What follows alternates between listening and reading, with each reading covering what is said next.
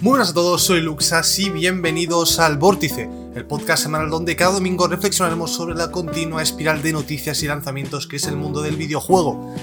Y estamos literalmente a día de hoy, domingo 18 de octubre de 2020, a 32 días, si no contáis, si no contáis el día de hoy, 31 días del lanzamiento de la siguiente generación, del lanzamiento en España al menos de PlayStation 5 y bueno, la Xbox sale el día 10, sale un poco antes, pero estamos a un mes, resumiendo, de la siguiente generación, de todos los lanzamientos que conlleva esta llegada de la nueva generación, del Spider-Man, del Demon Souls, del Cyberpunk 2077, de, de tropecientos juegos realmente, del Assassin's Creed Valhalla también incluso. Estoy bastante hypeado últimamente por ese juego después del tráiler que sacaron esta semana que se veía un salto de calidad gráficamente bastante significativo respecto a los otros trailers que habían sacado anteriormente, aunque tengo mis sospechas, no sé si lo habéis visto, pero tengo mis sospechas que este tráiler era en PC, claramente, porque se veía, se veía, ya te digo, de locos, y supongo que en consolas,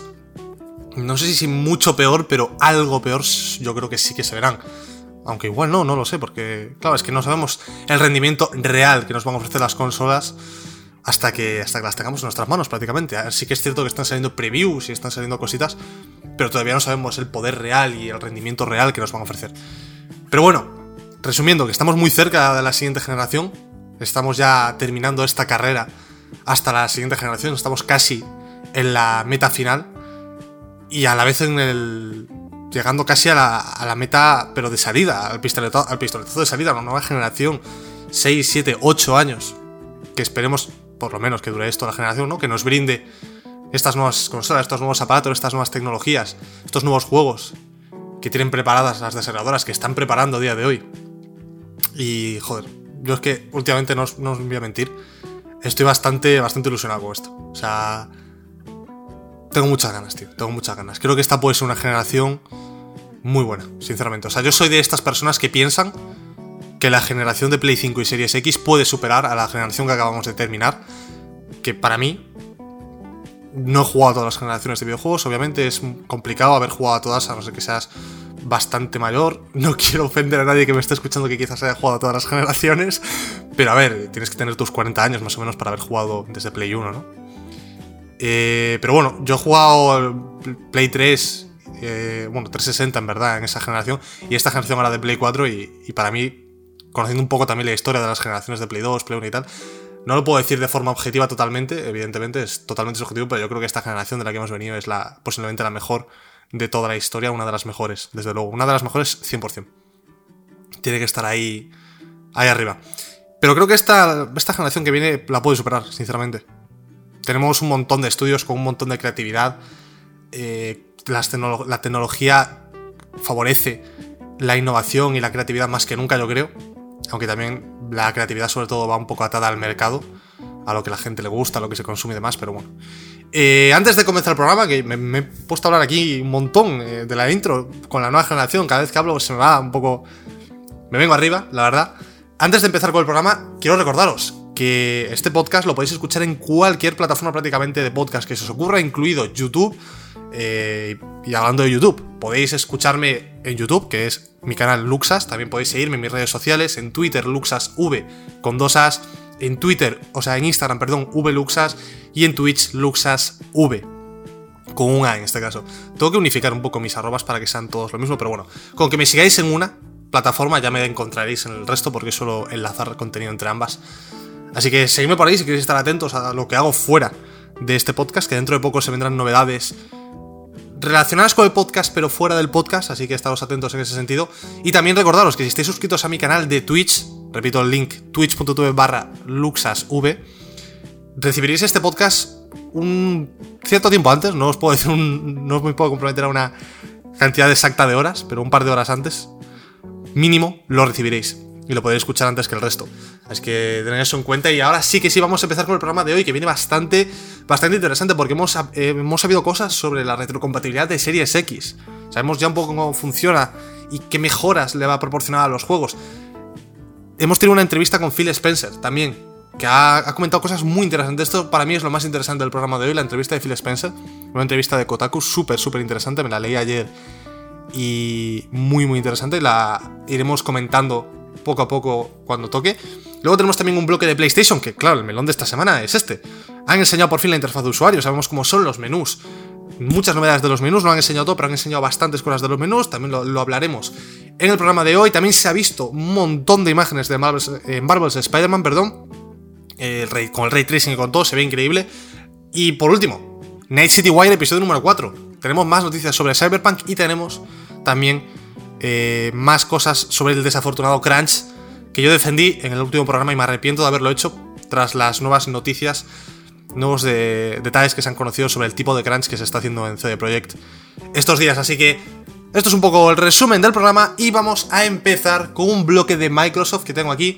Y el primero es una noticia que salió creo que ya la semana pasada, vengo con retraso en este aspecto, pero en el momento en el que salió estuve dudando de si meterlo en el programa anterior, pero no, entendía muy bien la noticia y no quería comentarla explicándola mal, pero ya más o menos me he enterado de qué va el rollo, y es que Microsoft y GameStop han firmado un acuerdo para colaborar mutuamente y básicamente no sabía la semana pasada no sabía de qué iba este acuerdo, esta semana ya os lo puedo comentar y es que se ve que por cada Xbox. Básicamente muy resumido, ¿vale? Porque es muchos datos de finanzas y cosas así raras. Pero el resumen es que por cada Xbox que se venda desde un GameStop, esta Xbox tendrá un número de serie o tendrá alguna forma de rastrear la Microsoft. Cuando se gaste cualquier cantidad de dinero digitalmente en esa Xbox, GameStop se va a llevar un porcentaje de ese dinero gastado.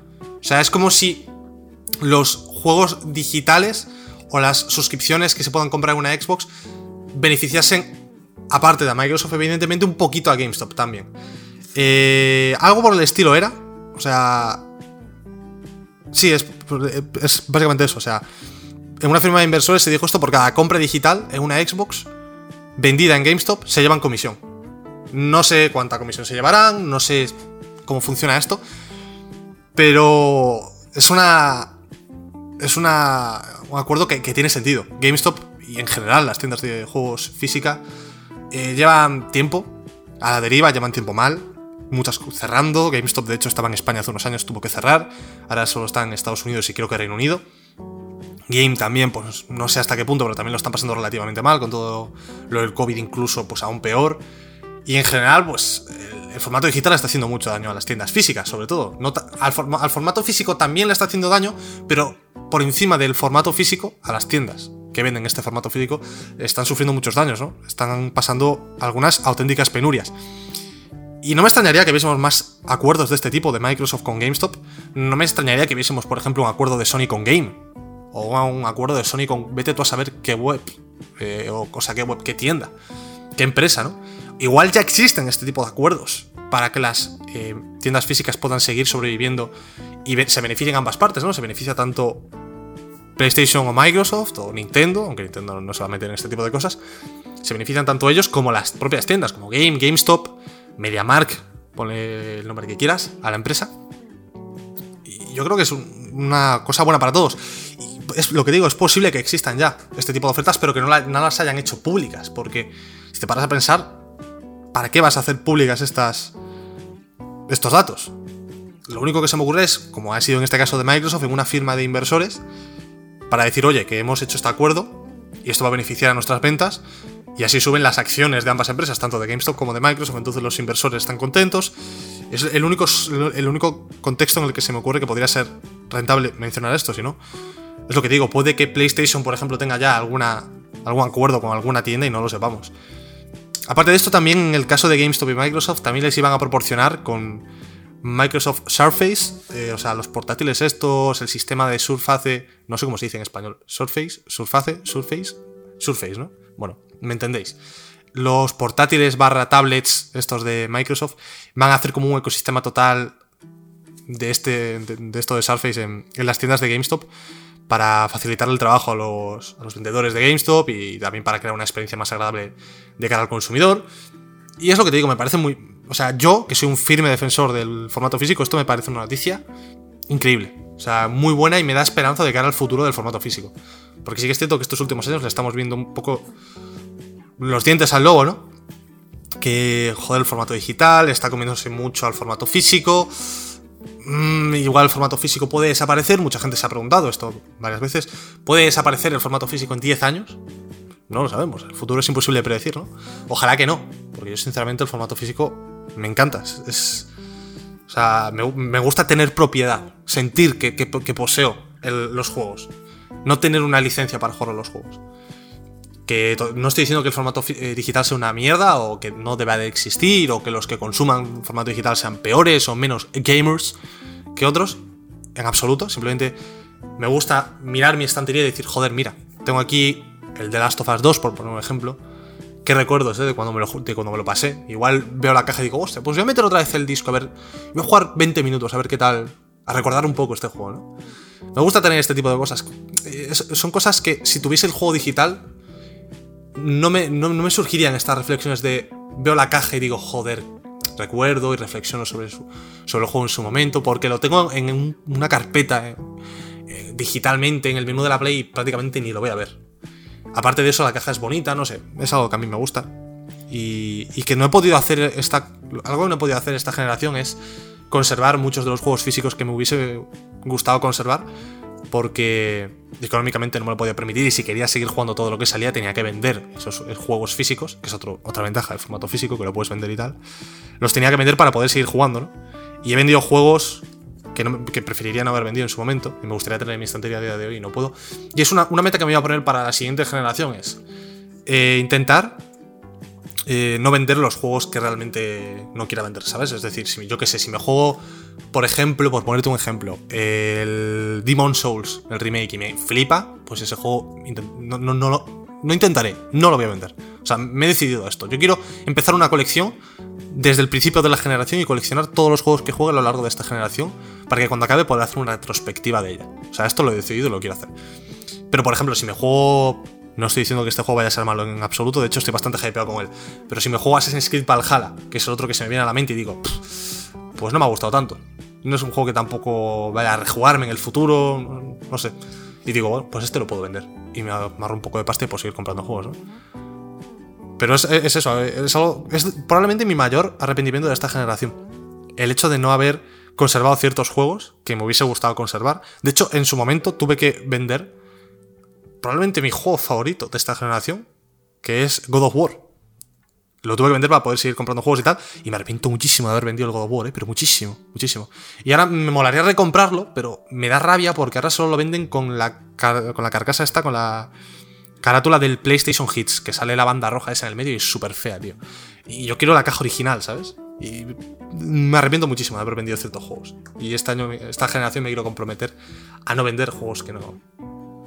Que no quiera vender, aunque eso signifique que quizás me puedo coger un juego menos al mes. Me puedo comprar un juego menos al mes, pues mira, me compro un juego menos al mes, pero mantengo los juegos que realmente me gustan de mi estantería, ¿no? Y vamos ahora ya con la siguiente noticia, que es la retrocompatibilidad en Xbox Series X y Series S. Sabéis que esta semana, bueno, pues Sony habló un poco de la retrocompatibilidad de PlayStation. Dijeron que. Eh, bueno, esta semana no, fue la semana anterior, de hecho, si no me equivoco. Fue la semana anterior. Sí, lo, comentamos en el programa de la semana anterior. Me acuerdo que lo comentamos retrocompatibilidad de PlayStation 4. Lo voy a buscar por si acaso. Eh, porque no estoy 100% seguro. Sí, PlayStation 5 y la retrocompatibilidad, lo comentamos, lo comentamos. Pues esta semana ha salido al paso Xbox Series X, bueno, Microsoft, que no sé lo que digo Básicamente para contestar un poco, en plan, ah, ¿os, ha hablado Sony de su retrocompatibilidad? Mirad la nuestra. Básicamente han estado hablando de qué ventajas va a tener jugar en Series X o S a títulos de anteriores generaciones. Ya sabéis que en Xbox no solo serán retrocompatibles los juegos de PlayStation 4, o sea, los de One, que sería el símil a la PlayStation, en PlayStation solo van a ser retrocompatibles los juegos de Play 4. Pero en Series X van a ser retrocompatibles los de One X, los de 360 y creo que algunos de One también son. No lo sé porque no tengo una Xbox, entonces no lo sé a 100%, pero juraría al 95% seguro que sí. Y lo primero que nos comentan es que los juegos retrocompatibles en Series X y Series S, y esto me parece bastante interesante, se reproducen nativamente dentro del sistema. No se reproducen mediante emuladores o boost modes como el que comentaba PlayStation, que tendrá el boost, el game, game boost o boost mode, creo que era game boost. No se reproduce con cosas raras, sino que se reproduce como si fuese un juego de la máquina. O sea que aprovecha la potencia total de la consola, la CPU, la GPU, el SSD, todo. No se deja nada. Cosa que entiendo que en PlayStation igual también será así, pero por estas líneas entiendo que en Play igual no será así. En plan, es como, esta línea claramente es un, una réplica. En PlayStation esto no lo puedes hacer. Esto en PlayStation no es así. Aunque yo no tengo ningún dato que en PlayStation, de PlayStation que me, haga creer lo contrario, no lo sé. Esta línea me parece como un poco una pullita, pero no, no, la acabo de entender del todo porque creo que en Play los juegos también corren de forma nativa, los de Play 4. No se emulan los juegos de Play 4 en Play 5. Creo. Igual me estoy equivocando, ¿eh?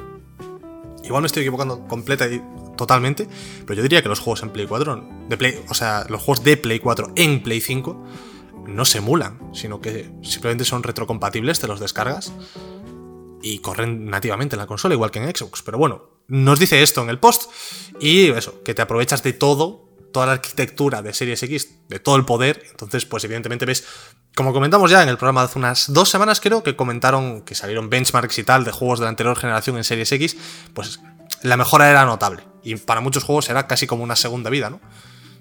Luego otra cosa que te da la retrocompatibilidad en Series X y es una cosa bastante interesante, sobre todo para aquellos que tengáis un televisor 4K o no 4K, pero con HDR, aunque el HDR casi viene de la mano del 4K, pero bueno, todos los que tengáis un monitor HDR, en Series X podréis jugar a juegos de anteriores generaciones que quizás no tenían un modo de HDR, pues en la Series X te va a aplicar el HDR automáticamente. O sea, hace como por software algo raro, algún algoritmo, y aunque el juego original no tuviese HDR te lo implementa.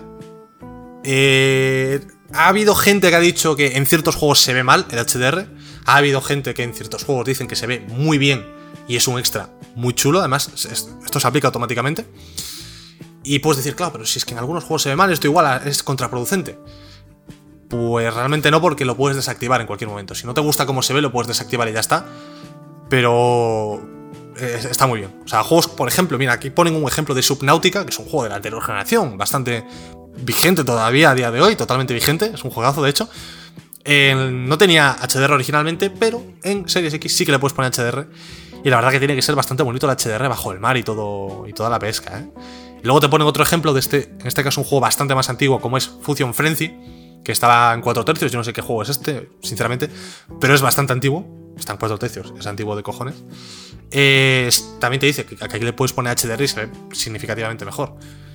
Luego nos comenta también que eh, el equipo de Xbox lleva, atentos a esto, la escalofriante cifra de 500.000 horas de gameplay testeando juegos de diferentes generaciones para optimizarlos y no solo que sean compatibles con Series X, sino que sean mejores en Series X, que vayan a un mayor framerate, que tengan una mejor eh, tasa de refresco, que tengan mejores texturas, una mejor resolución.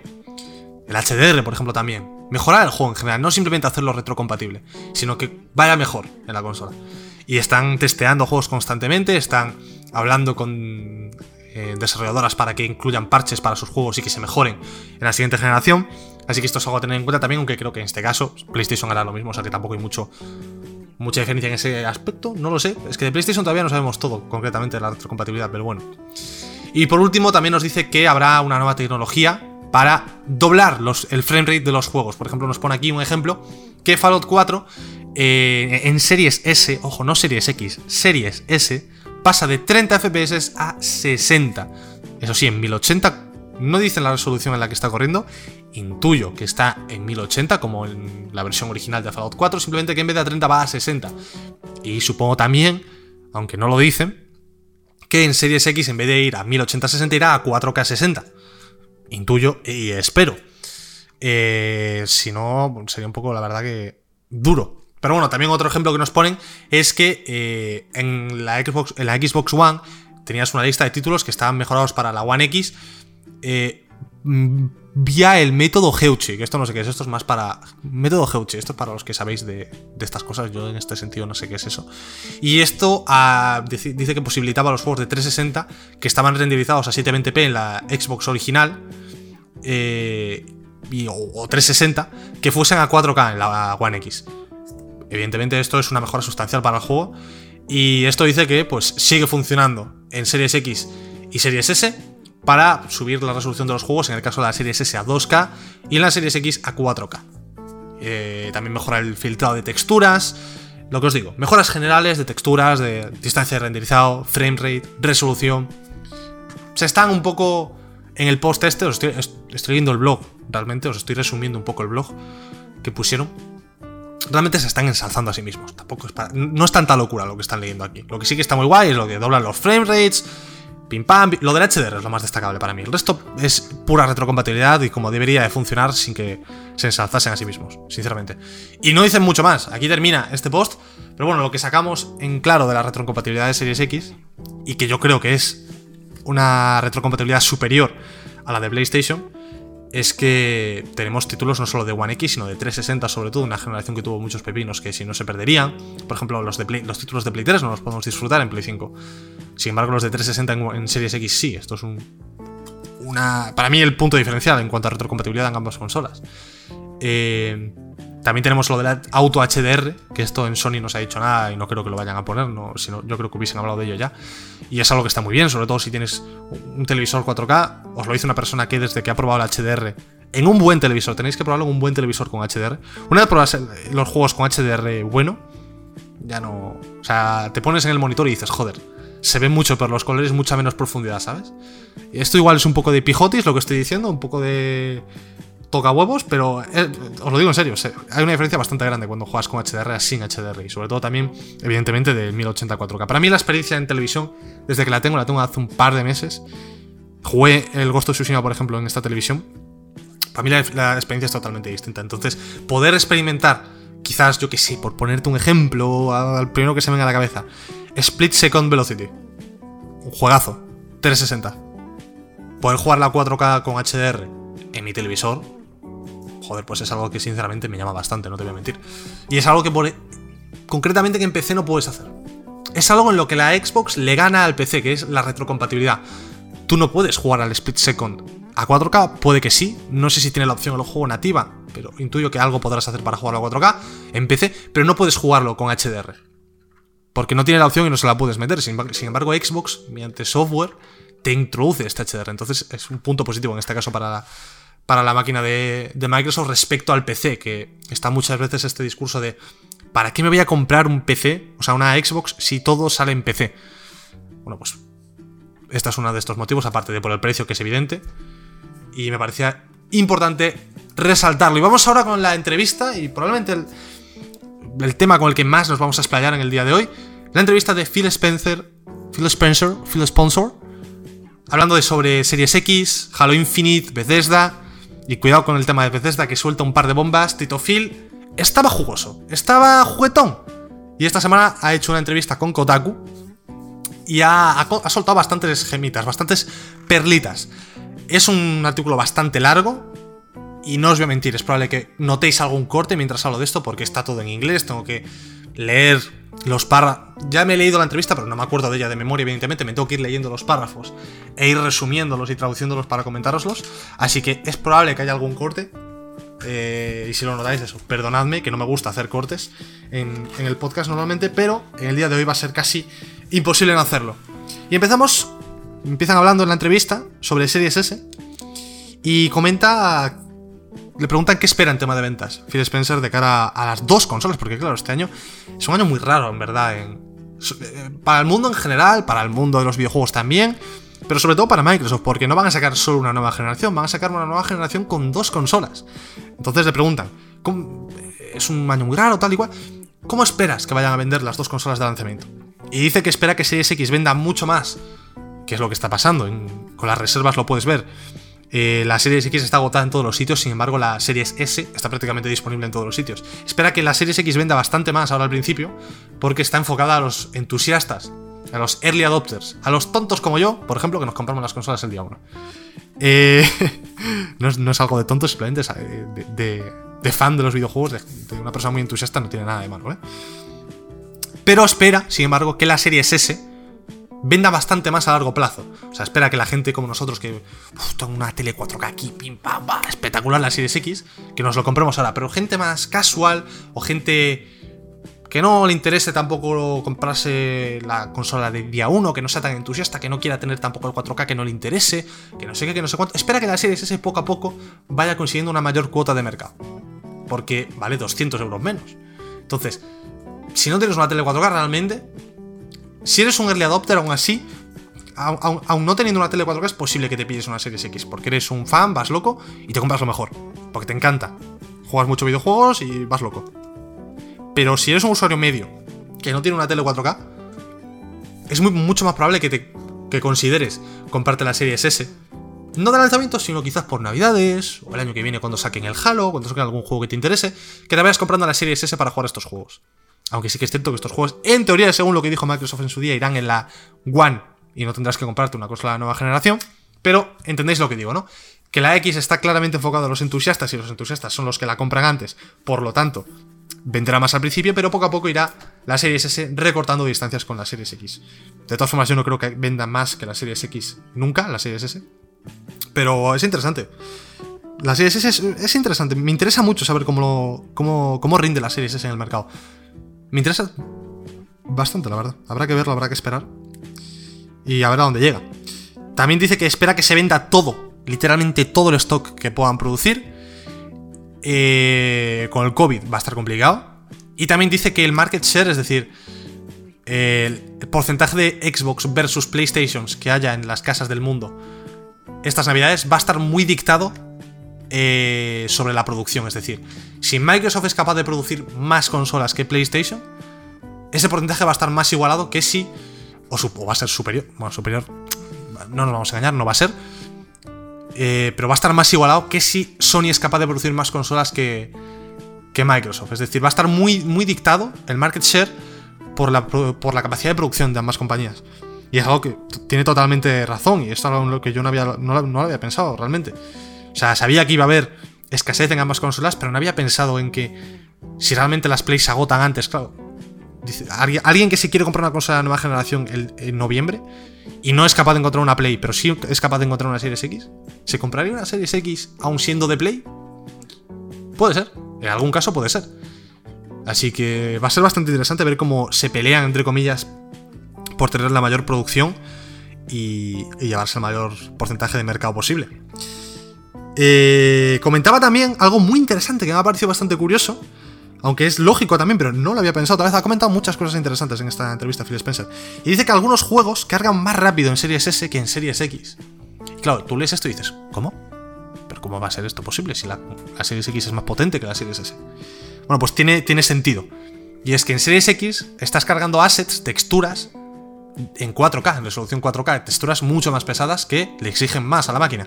Sin embargo, en Series S estás cargando texturas a 1080 o a 2K en el mayor de los casos, pero normalmente en 1080. Porque la Series S, por mucho que digan que es una consola para jugar a 2K, es una consola para jugar a 1080, a mí no me engaña. Estás cargando assets a 1080, entonces el SSD es igual de rápido en la Series X que en la Series S. Es el mismo SSD, simplemente cambia el tamaño de este. Por lo tanto, el SSD es más rápido cargando texturas de 1080 que de 4K. Por lo tanto, ergo, en Series S algunos juegos cargan más rápido que en Series X. Es un dato curioso que, a ver, igual tardan un segundo menos. Le habrá dicho para flexear la Series S. Yo creo que en la entrevista ha intentado defender mucho a la Series S porque igual desde Microsoft están viendo que no está vendiendo muy bien. Las reservas están yendo regular, está disponible en todos los sitios, la Series X se ha agotado en todos los sitios. Eh, no está vendiendo igual lo que esperaban. Están intentando hablar muy bien de ella para que, para que se venda. No, a ver, no van a hablar mal de ella nunca, pero ponerla por encima de la Series X, que es tu, tu producto premium, tu producto top, tu tope de gama, joder, me parece curioso, ¿no? No sé. No ha proporcionado ningún dato. En plan, lo ha dicho él, pero no nos ha proporcionado con una imagen o con una comparativa que diga, mira, ¿ves cómo aquí carga más rápido la Series S que la X? Lo ha dicho. No creo que mienta Phil Spencer, no necesita mentir. Pero no hay pruebas de esto, de que cargan algunos juegos más rápido en la Series S que la X. Pero me pareció un detalle bastante interesante de comentar, la verdad. También nos comenta pues, que los usuarios, la Series S perdón, puede ser más atractiva para los usuarios de 360 que se saltasen la One, que no, no, tuviesen ninguna consola de anterior generación, o que estuviesen en Play 4 y quieran tener una segunda consola en casa. Es decir, dice que esta consola, la Series S, puede estar enfocada a dos tipos de personas también. El primer tipo de persona es una persona que tiene en su casa una Play 3 o una 360 y dice, joder, es momento ya de comprarme una consola de nueva generación. Y entonces ve la serie S y dice, mira, pues esta está muy bien de precio. No me compré la 4 ni la One porque estaban un poco caras, pero esta, mira, está bien de precio, me la voy a comprar. Dice que este es un tipo de persona que le puede interesar la serie S. Y otro tipo de persona que le puede interesar es una persona que sea de Sony, que se compre una Play 5 y diga, Uf, me apetece una consola de Xbox para el Game Pass, pero 500 euros por la X se me va de presupuesto. Serían 500 más 500, 1000 euros por las dos consolas. Sin embargo, ve la serie S y dice, mmm, 300. Una maquinita para el Game Pass. Cuidado, ¿eh? Pago 300 pero luego me ahorro un pastón con el Game Pass. Porque no tengo que comprar los juegos a precio completo. Entonces dice que este, estos son los dos tipos de demográficos que puede ver que le interese más la Series S. Y tiene toda la razón del mundo. Yo sé de varias personas que se van a comprar una Play 5 y una Series S. En mi caso, me voy a comprar una Play 5 y estoy dudando a día de hoy todavía. Me gustaría que me hablaseis de esto, que me dieseis vuestra opinión por cualquier sitio. Me da igual por donde me lo comentéis, por redes sociales, eh, comentarios de YouTube, donde sea yo estoy dudando entre comprarme una 3080, una gráfica, que me sale más o menos por el mismo precio. Vale 700 euros, pero tengo una 1080 en mi PC y vendería la 1080 por unos 200, entonces me quedaría más o menos en 500. O comprarme una Series X. Estoy dudando. Porque si he estado viendo benchmarks, perdón, y tal, y se supone que si yo a mi PC le pongo una 3080, puedo correr todo a 4K 60 FPS. Con ray tracing en prácticamente todos los casos. Rendimiento que es bastante que es superior al de Series X. No bastante, pero es superior al de Series X. En Series X, si quieres Ray Tracing, vas a 30. Y con el PC que tengo, si le metiese la misma inversión que me costaría una Series X para mejorarlo, podría ir a 4K 60 con Ray Tracing en muchos títulos. Entonces. Y en el día que ya no pudiese, sería simplemente mejorar el procesador y ya está. Entonces me, está haciendo bastante tilín la, la RTX. Pero la comodidad de jugar en consola, la retrocompatibilidad que acabamos de comentar de Xbox, me llama mucho, tío. Aparte de que el Game Pass de Xbox es bastante más... Tiene más catálogo, generalmente. Hay muchas veces que ponen títulos bastante interesantes en el, Game Pass de, de, de, consola que no ponen en el Game Pass de PC. Entonces, no sé, cada, opción tiene sus pros y sus contras, pero todavía no me he decidido. Y me gustaría que me dieseis vuestra opinión, a ver si me ayudáis a decidirme con este tema. Y la entrevista continuaba con el tema más importante prácticamente, donde soltó la bombita que se hizo prácticamente viral en redes sociales, y empiezan a hablar del tema Bethesda. Ya sabéis, por si vivís debajo de una piedra, lo comento ahora, que Microsoft ha comprado no Bethesda realmente, sino Zenimax, que es la empresa madre de Bethesda, por 7,5 billones de dólares. Es una cantidad considerable de dinero. Y la primera pregunta, prácticamente la más a huevo que tenía el entrevistador, es, ¿es posible recuperar una, una inversión de 7,5 billones de dólares si no vendes, por ejemplo, The Elder Scrolls 6 en PlayStation? Es decir, si haces los títulos de Bethesda exclusivos al ecosistema Xbox. Y Phil Spencer dice en la entrevista, esto no me lo estoy inventando, pone, Phil Spencer respondió rápidamente, sí. O sea, no duda, los tiene, los tiene cuadrados, no tiene miedo. Hemos pagado 7,5 billones. Somos multimillonarios, lo podemos hacer. Si queremos, también podemos eh, hacer exclusivos, y probablemente lo hagan, aunque no lo ha dicho de todo.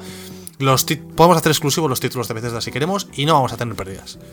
Pero luego sigue la entrevista y dice, justo después de decir sí, se pausó durante un momento y dice, tampoco quiero ser un want to be flip, no sé lo que dice exactamente ahí, pero bueno, dice que esta, esta compra no, ha sido hecha para quitarle juegos a la gente que juega en otra, en otra plataforma. En ningún sitio de la documentación de la oferta ponía cómo hacemos, cómo prevenimos que estos jugadores jueguen estos juegos. Esto no era el caso, no, esto no estaba en la, en la mesa cuando se compró Bethesda. Dice que quiere que cuanta más gente juegue juegos, mejor. Pero también dice que eh, simplemente estaba respondiendo a la pregunta directamente que le, hizo. Él cree que puede, eh, que puede recuperar la inversión sin vender los títulos en PlayStation? Sí, él lo cree. Y dice que también tienen otros tipos de modelos como Xcloud, PC, Game Pass, su consola base. Dice que no necesitan eh, vender estos juegos en otra plataforma porque ya tienen una cantidad suficiente de plataformas para que esta, este, este proyecto, este negocio funcione. O sea que Tened cuidado también, os digo con esto, porque muchas webs han usado estas mismas declaraciones para decir los títulos de Xbox de Bethesda serán exclusivos para las consolas de Microsoft.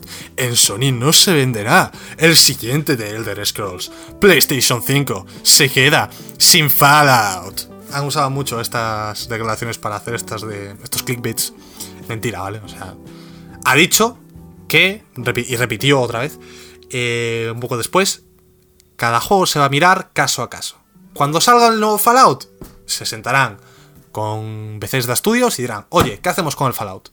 ¿Lo sacamos para Play? No lo sacamos para Play. ¿Qué opináis? Lo hablarán y dirán, oye, pues el Fallout sí que lo vamos a sacar en Play. Porque queremos que hay la cantidad de gente suficiente que compraría este juego en Play como para que no sea rentable. Sin embargo, por ejemplo, llega el de Elder Scrolls y dicen, mira, el de Elder Scrolls no queremos. No, el de Elder Scrolls no lo vamos a vender en Play porque creemos que es un juego lo suficientemente atractivo como para obligar a aquellos fans, obligar entre comillas, aquellos fans de Skyrim a que se compren una consola nuestra para jugar y nos va a rentar más que venderlo en Play.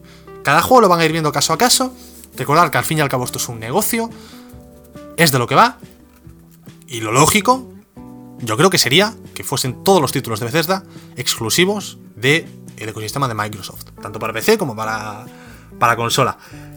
Eh, y aunque no lo fuese, imaginamos, vamos a imaginarnos que no son exclusivos. El Skyrim y el Fallout, por ejemplo, como mínimo, salen en Play. Seguirían teniendo ventajas sobre PlayStation, porque si tú eres un usuario de Play, tienes que pagar 80 euros por cada uno de esos dos juegos, es decir, 60. O sea, 160, perdón, 160 euros por jugar a esos dos juegos. Sin embargo, si tienes una Xbox, tienes que pagar 20 euros. Bueno, 10 euros realmente, por el Game Pass. Decía 20 porque 10 euros cada mes, ¿no? Un mes juegas un juego y otro mes juegas otro. 20 euros. 20 euros contra 160, es un ahorro de 140 euros. Hipotético. Te quiero decir, solo con dos juegos, ponle dos o tres más de Bethesda, ya tienes ahí prácticamente el precio de una Series X que te ahorras solo por tener el Game Pass, ¿sabes? Yo por esto quiero una Series X.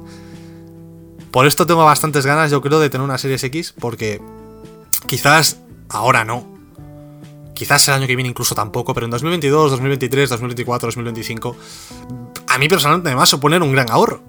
Tener una Xbox con la que puedo jugar a 4K perfectamente sin problemas con el Game Pass. En vez de tener que comprarme Fallout 5, un juego que me, voy a comprar 100% el día que salga, por 80 euros, lo voy a tener en el Game Pass incluido por 10 euros al mes. Lo mismo con About, por ejemplo, lo mismo con Halo Infinite, por ejemplo a ver, el Halo Infinite, por ejemplo, va a salir en PC pero, y lo podría jugar en PC, pero si no me compro la 3080 que os comenté antes, no lo podría jugar a 4K, lo, tendría que jugar a 1080 y tal. Pero no sé, yo creo que en este caso Microsoft no puede perder de ninguna de las formas con esta compra. Y, quería también lanzar un mensaje de no entremos en las guerras de consolas con estos temas, que es muy aburrido. O sea, estamos en 2020. Eh, ponerse a pelear por es que Microsoft va a hacer los títulos exclusivos. me da igual. Yo en PlayStation tengo el Ghost of Tsushima, tengo el Horizon y el God of War. Que se queden los de Xbox con Fallout. No hace falta hacer este tipo de comentarios que he leído bastante por redes estos días. No, tío. Está bien ser fan de una consola. Yo soy fan de PlayStation. Pero también soy fan de Xbox. Soy fan de los videojuegos, eh, aunque suene muy corny. Y. Joder, eh, eh, ilusionémonos por una nueva generación, no nos peleemos, tío, que para peleas ya hay bastantes en el mundo, hay una pandemia global, la política da cada día más asco, todo el mundo está a la gresca, por lo menos hagamos que los videojuegos sean un sitio de tranquilidad, de alegría, tío, de, de compartir nuestra afición, nuestro hobby. No hay que medirse pollas por compañías multimillonarias que no le importa, es una mierda. No hace falta. Así que quería lanzar este mensaje y por último, también comentar una última cosa que acabo de leer y se me ha olvidado de comentar. En el tema de Bethesda, que aún hay más temas, no hemos acabado con la entrevista, no os creáis eso ni mucho menos. Pero el último tema de Bethesda es que, eh, apoyando la teoría de que puede que los títulos de Bethesda sigan siendo multiplataforma, es que ya hay una, un caso de este estilo en Microsoft. Microsoft compró Moyan hace unos años por 2 billones y pico de euros. Eh, Bethesda ha costado el triple. Y Minecraft sigue siendo un título multiplataforma. Está en Play, está en Xbox, está hasta en Nintendo Switch, está en móvil. Sigue siendo un título multiplataforma, no lo ha hecho exclusivo de, Xbox o de PC. Entonces puede ser que con, con Bethesda tomen el mismo modelo, pero es lo que os digo, yo creo que realmente no están mintiendo cuando dicen, ni ocultando nada cuando dicen que lo van a ver caso a caso. Yo creo que realmente van a valorar cada juego, si renta o no que salga en, multiplataforma o sea exclusivo. Yo creo que sinceramente no están mintiendo ni están ocultando que vayan a hacer los exclusivos para que la gente no se enfade o nada por el estilo. Yo creo que simplemente lo van a ver caso a caso y van a hacer lo que sea mejor para la empresa y para su, beneficio propio, evidentemente. Y ahora hablan de Halo Infinite. Halo Infinite, juego que, que iba a ser el buque insignia de esta generación, de este lanzamiento de, de nueva generación para Xbox, pero tras haberlo enseñado en este Xbox Showcase, no sé cómo lo llamaban exactamente, eh, en agosto pues vieron que el feedback era malo, la gente decía, esto se ve horrible, se ve mal, este juego le falta pulir. Y han dicho, mira, pues lo vamos a retrasar. Hasta, a día de hoy no hay fecha para este juego. No sabemos si va a salir a principios de 2021, no sabemos si va a salir a mediados, a finales. Yo creo que de 2021 eso sí no pasa, pero no, no sabemos cuándo llegará. Y evidentemente le ha preguntado, eh, ¿qué pasa con Halo?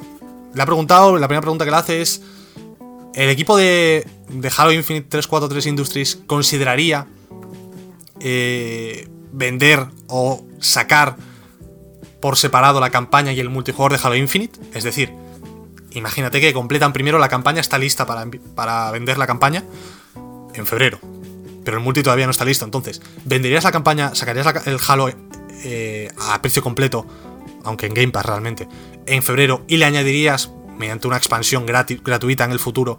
Aunque no lo define. No, no, dice lo de expansión gratuita, pero. O sea, la pregunta es: ¿sacarías la campaña de Halo primero y luego el multijugador? Pero yo entiendo que dice: ¿sacarías la campaña de Halo y luego le añadirías a esta campaña el multijugador? No creo que estén. Eh, no, le, no, no, le pregunta si lo vendería por separado, sino si lo sacaría por separado, pero por el mismo precio. Porque si no se puede malinterpretar un poco esta pregunta. Y contesta que Bonnie, el jefe de la franquicia de Halo, y el equipo van a, van a sopesar esto. Pero quieren que la gente sienta que tiene una experiencia de Halo cuando Halo Infinite llega a sus casas. Pueden mirar opciones como estas, pero eh, estas decisiones tienen que tener un factor en la estructura del juego y la historia que quiere, que quiere contarnos. Así que sí, es algo que están pensando, pero quieren estar seguros de que hacen lo correcto. Eh, ¿Qué podemos sacar en claro aquí? Muy enigmática esta respuesta, no te dice ni sí ni no. Yo creo que es bastante probable que lo hagan. Yo creo que no lo saben si lo van a hacer o no, lo están considerando, pero yo creo que es bastante probable que lo hagan. Y yo creo que sería algo hasta beneficioso para el juego. Porque yo sacaría primero la campaña de Halo, cuanto antes, cuando esté lista, pum, la saco en el Game Pass, gratis, para todos, venga, todos los usuarios de Game Pass a jugarla. Y esto te mete en el universo y, como literalmente ha dicho Phil Spencer, en la historia que te quiere contar Halo Infinite. Y después, cuando la gente ya haya experimentado la campaña, ya se haya pasado la campaña, les das el multijugador para que sigan enganchados al juego, para que sigan ahí dándole caña. Y ya las, el multijugador no, se acaba, es decir, empiezas a jugar al multi y solo paras si te aburres del juego, ¿no? No se acaba, no, no, no, hay una historia que se acaba en el multi. Entonces yo creo que este sería el mejor plan. Yo si fuese Microsoft a día de hoy, si pudiese, por, por, por fechas, por tiempo, sacaría en febrero la campaña de Halo Infinite y en noviembre el multijugador de Halo Infinite. Yo esto es lo que haría. O en verano el multijugador, no lo sé. En verano la gente tiene más tiempo para jugar. Pero, pero está complicado el tema de Halo, ¿eh? la verdad. Tengo ganas. Yo creo que si me compro una Series X, será en el momento exacto en el que Halo Infinite salga. Probablemente. Porque es el primer exclusivo que va a haber, ¿no? En, Xbox. No creo que haya ninguno antes que Halo Infinite. Así que. Yo creo que como yo, mucha gente también piensa lo mismo. Igual me compro la Series X antes que el Halo, ¿eh? porque voy loco. Si al final decido comprar una Series X en vez de una 3080, igual me compro la X en enero o en diciembre. Vete a saber, estoy loco yo, pero bueno. Eh, por último, le he preguntado, bueno, el último tema que se, que, que se habló en la entrevista, bueno, de los últimos, hay un par más, es los exclusivos cross-generacionales, que es otra cosa bastante rara de, esto, de esta generación que, que comentamos en programas anteriores del Vórtice, que os comentaba que en un principio Sony defendía que creía en las generaciones, que no querían sacar juegos para Play 4 y Play 5 a la vez. Sin embargo, han, acabado haciendo eso, o sea, se han contradicho. Y Microsoft decía lo contrario. Microsoft decía, no creemos en las generaciones, queremos en que todo el mundo pueda jugar a los títulos independientemente de la consola que posea, ¿no? Que no hay generaciones. Y a día de hoy, Microsoft es la, que, la empresa que más títulos tiene exclusivos para Series X. Forza, About, eh, Halo Infinite no, pero... Bueno, tiene, tres, tiene 4 o 5 presentados ya. No, me acuerdo ahora de todos. pero tiene unos cuantos. Fable también, por ejemplo. Estos no van a salir en One X. Entonces son exclusivos. Entonces han cambiado ambos su, discurso. Y es algo que ha creado cierta confusión, ¿no? Eh, en, la comunidad en general. Y por, daros un, dato bastante. Para poneros un poco en, situación, ¿no? En la entrevista comenta el, entrevistador, que no sé su nombre, luego lo dirá al final de la entrevista.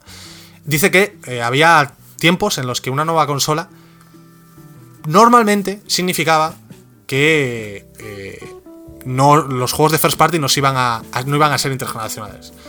Por ejemplo, dice que igual tenías un Zelda que se sacó en Wii U y eh, luego en Switch, como el Breath of the Wild. Eh, igual te jugabas el God of War 2 en Play 3 después de que saliese a final de ciclo en Play 2.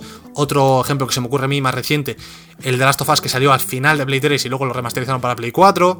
Bueno, había casos de que first parties eran cross-gen, pero no era, no era lo normal. Lo normal era que los títulos first party de nueva generación fuesen esos títulos que te venden la consola.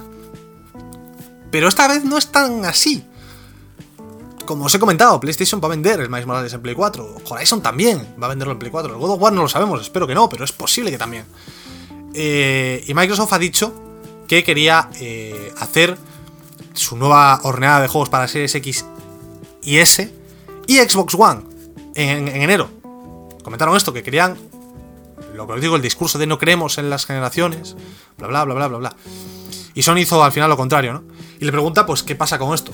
¿Va a haber títulos intergeneracionales como decía? O al final no, porque, por lo que han dicho hasta ahora, Everwild, State of Decay 3, Forza, Fable, Obsidian's About, o sea, Obsidian's About, lo he leído mal, el About de Obsidian, es que está en inglés y me cuesta un poco traducir simultáneamente. Todos estos títulos están solo confirmados para PC y Series X. ¿Qué pasa con la One y ese discurso que habías dado de no queremos en las generaciones? Contesta Phil Spencer, creo que vamos a, la misma respuesta de antes, creo que vamos a tener a tomar esto caso a caso. Esta respuesta me está empezando a, dar un poco de toque por parte de Phil Spencer, porque cada cosa comprometida que le preguntan dice, vamos a verlo caso a caso, no lo sabemos todavía. Y es como, Phil, hijo, di, o no lo sabemos, o ya se verá, o... Pero no, me digas la misma frase literalmente cada vez que te preguntan algo comprometido y que no quieres mojarte. ¿Vas a hacer exclusivo los juegos de Bethesda? Vamos a verlo caso a caso. Aunque creo que ahí dice la verdad. ¿Vas a hacer títulos intergeneracionales o no? Vamos a verlo caso a caso. Phil, hijo, cúrrate un poco más la frase. Cámbiala, usa sinónimos, por lo menos. Si no queda feo. Continúa la respuesta, como iba diciendo. Cuando hablamos de un par de años en el futuro, eh, tenemos que mirar al roadmap de los juegos que estamos haciendo y ahí veremos si lo sacamos para One, si no lo sacamos. Eh, también estamos intentando ser transparentes con la gente en cuanto a los, al roadmap de los juegos, a, los planes que tenemos para los juegos y, si estos van a llegar para la última generación, para la last gen, para la anterior generación. Y esto es algo, lo que dice de case by case, os digo que me, me chirría, ¿no? Esta frase, pero es que me vuelvo a creer en este caso que sea así yo creo que lo que van a hacer es. Esta es la visión que tenemos para X juego. Por ejemplo, vamos a poner, por ejemplo, Fable. Para, eh, la versión que tenemos para Fable en Series X, con las posibilidades que nos ofrece Series X. Una vez tengan la visión clara, dirán: Vale, podemos hacer una versión haciendo recortes de, la visión que tenemos sin modificar la, visión original para sacarlo en, en consolas de anterior generación. Es decir, ¿la Xbox One lastraría la versión de Series X o no? Si no lastra, yo creo que sí van a sacar juegos en la One y la One X, sobre todo la One X. Si lastra, por ejemplo, en el diseño de niveles, que con el SSD condiciona bastante, es decir, el SSD te da unas posibilidades en cuanto a diseño de niveles que no tienes en consolas de anterior generación. Si, eh, les, si les lastra, yo creo que en este caso no lo harían. Yo creo que eso es a lo que se refiere con este, con este tema. Y por último hablan de eh, el almacenamiento de las consolas. Otra cosa que hemos comentado aquí, a mí personalmente me preocupa, porque en la Series X vamos a tener un terabyte de almacenamiento, pero realmente van a ser usables 802, el resto está guardado para el sistema. En PlayStation se rumorea que tendremos unos 660 y pico, creo que era, por la filtración esa. En Series S son 512, pero también hay que contar lo que se lleva el sistema, ahí no está contado, tendremos unos 400 bajos, 300 altos. Es muy poco espacio. Eh, Gears 5, por ejemplo, ocupa 60 gigas.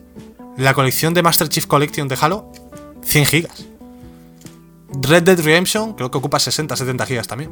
Y estos son juegos de anterior generación. Los juegos de nueva generación van a tener texturas 4K, assets más eh, pesados. Se van a hacer más grandes los juegos, es la tendencia que hay. Van a ocupar más. La pregunta es, ¿cómo de grandes van a ser? ¿Nos van a entrar en nuestra consola? ¿Vamos a tener problemas de almacenamiento? Puede ser un problema. Dice eh, Phil Spencer, es un problema ahora, en esta generación que acabamos de que estamos terminando, y tenemos que, y, tenemos que pensar sobre los tamaños de los juegos. Una respuesta que no me dice nada tampoco, pero bueno. Y también eh, comentan que en el Sea of Thieves de Rare, de Xbox, tienes la opción de eh, instalar partes concretas del juego, las que te interesen, haciendo el juego 20 GB más ligero, por ejemplo. Y dice que el trabajo que han hecho con, con Rare es una de esas cosas que intentarán eh, hacer que todos sus equipos y partners hagan para respetar el espacio en el SSD de los usuarios. Entonces, esto yo creo que es la única solución que tenemos realmente. Quizás a los problemas que yo auguro a día de hoy. Yo auguro problemas de almacenamiento de la Next Gen. Creo que va a ser uno de los mayores problemas de la Next Gen, el almacenamiento. Vamos a tener muchos problemas con eso. A menos de primeras. En el futuro yo creo que se va a solventar, pero va a ser una fatiga que vamos a tener que pasar por ella. Eh, yo creo que la única forma de subsanarlo es en juegos como, por ejemplo, en juegos que tengan algo más que single player. Por ejemplo, el Modern Warfare. Por ejemplo, el The Last of Us 2, cuando le metan el multi, tendrá single player y multi. En estos juegos que nos den la opción de desinstalar partes que no nos interesan. Por ejemplo, si yo tengo el Call of Duty solo para jugar al Warzone, que me dejen tener el Warzone solo. Si yo tengo el Call of Duty solo para jugar al multijugador normal, que me dejen solo el multijugador. Si tengo el Red Dead Redemption 2, y solo quiero jugar a la campaña, el online no me interesa, que me dejen instalar solo la campaña. Esta es la única opción que veo a día de hoy factible para, para, este, para esta situación. Y aún así creo que vamos a tener problemas de almacenamiento el día de mañana eh, con, con, las... Va, a ser una liada. Va a ser una liada.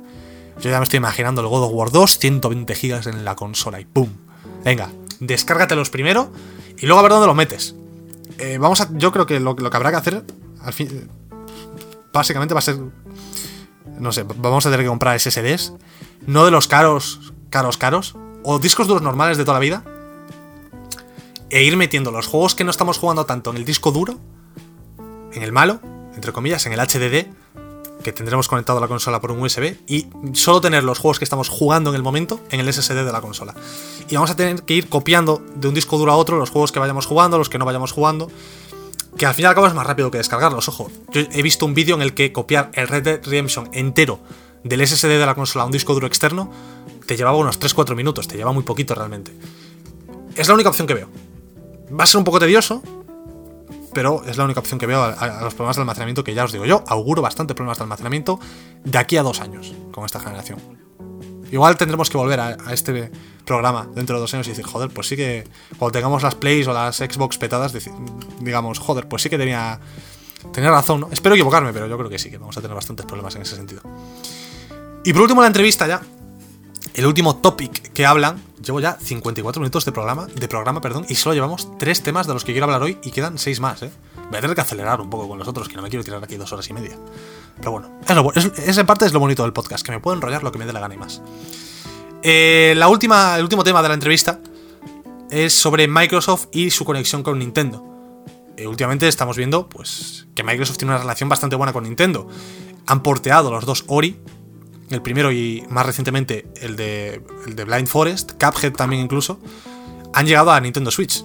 Desde 2019 también, por ejemplo, a, Banjo Kazooie ha llegado a Switch. Y esta semana, la semana anterior, eh, Steve de Minecraft y demás han, se han metido en el de Super Smash. O sea, que parece que tienen una, una relación bastante buena Microsoft con Nintendo. Le han preguntado que qué tal esta relación y dice que tienen una muy buena relación y eh, tienen unas muy buenas sinergias en cuanto a términos de trabajo porque ambos quieren crecer, hacer más grande el mercado y lo hace fácil, este, este mismo enfoque por ambas partes. Cada conversación que tienen eh, mutuamente es bastante fácil. Dice que ha tenido conversaciones con Shuntaro Furukawa, el CEO de Nintendo América. No, perdón, eh, el CEO de Nintendo Japón, el normal. Y luego el de presidente de Nintendo América, Doug Bowser. Este señor es un, es un crack. Que habló con él la semana pasada, dice. Y actualmente no hay más planes de traer juegos de Microsoft a PlayStation o Switch, más allá de los anunciados, como Minecraft Dungeons o, o Deathloop y Ghost Tokyo Wire, que son los de Bethesda que tenían el acuerdo con PlayStation previamente, porque no cree que sea sostenible a largo plazo. Pero colaboraciones así ocasionales dicen que están bien. Están bien y no, y no hacen daño, ¿no? Por último comenta que en el caso de Ori fue un, un deseo perdón, de la propia desarrolladora Moon Studios, que no es totalmente parte de Microsoft, sino que tienen un partnership y tienen un acuerdo de publicación con Take-Two. Entonces Take-Two hablaron con Take-Two y dijeron, mira, queremos sacar este juego en Switch, ¿qué os parece? Y lo sacaron en Switch, o sea que no fue completamente una decisión de Microsoft, en el caso de Ori. Pero está bien, joder, está bien el buen rollo que tiene Microsoft en general. No solo con Nintendo, sino en general con todo el mundo intentan tener un buen rollo, que yo creo que es de cara a la galería. Al fin y al cabo son igual que todos, igual que Sony, igual que Nintendo. Por lo único que miran es por su bien propio. No quieren lo mejor para el mundo de los videojuegos. Aunque en cierta forma sí, porque si el mundo de los videojuegos le va bien, le va bien a ellos, pero ya me entendéis. Es un poco de cara a la galería, creo yo. Y por último hablaba de una cosa, esto sí que es el último ya de la entrevista, bastante interesante, que a mí personalmente me interesa bastante. Y es sobre xCloud y su implementación, posible implementación en Xbox One. Dice que esto puede ser un puente entre generaciones para los usuarios de Xbox One, porque claro, hay juegos de Series X que no vas a poder correr en Xbox One, porque la potencia de la Xbox One no va a dar, evidentemente es un hardware de hace 7 años, está bastante anticuado, pero con xCloud lo jugarías en la nube. No necesitarías la potencia en tu Xbox One, esto se hace a través de servidores. Entonces esto permitiría que quizás un usuario de Xbox One en 2022 pudiese jugar a Baud en Xcloud. Y dice que esto es algo posible, que están viéndolo.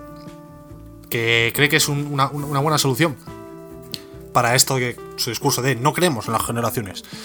Y dicen que no sabe cuándo llegará. PC y iOS, en este sentido, en términos de Xcloud, están por encima de la One en prioridades, o sea que eso llegará antes. Pero tampoco cree que estemos años lejos de que llegue a la One. Es simplemente cuestión de trabajar, saben cómo hacer este trabajo y llegará.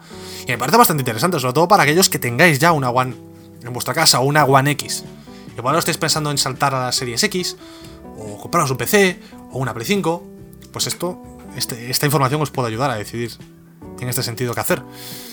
Y con esto concluye la entrevista de Kotaku. Es bastante extensa, ya os lo digo. Nos hemos explayado bastante. Pero habían comentado muchas cosas muy interesantes y quería comentarlas aquí en el podcast. Me he saltado algunas, he omitido algunas que no me parecían tan, tan, tan interesantes. Pero ha estado bastante bien este bloque de Microsoft en general. Ahora vamos a hacer una pequeña pausa musical, que tengo que recuperar un poco la voz tras una hora hablando sin parar. Y vamos con un bloque de PlayStation que intentaré no enrollarme tanto.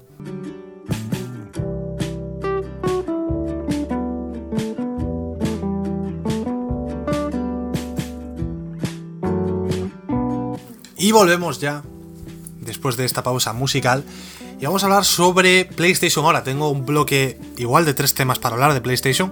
Son temas que me van a llevar menos tiempo, eso sí. Que en el caso de Microsoft. Y vamos, a, vamos ya al tajo, porque llevo una hora de podcast y aún me queda un montón por hablar. no, tanto, pero me queda, me queda bastante por cortar todavía, bastante tela por cortar. Así que primero, hemos tenido una nueva actualización en PlayStation 4. La última en este caso que va a recibir, yo creo, PlayStation 4 la actualización 8.0, que básicamente implementa mejoras en el sistema de, mensajes, de grupos, nuevos avatares, controles de, paternales y mucho más, dicen. Vamos a hablar un poco de esto porque ha habido polémica. Os voy a resumir primero lo que ha actualizado y luego los problemas que ha habido con esta actualización.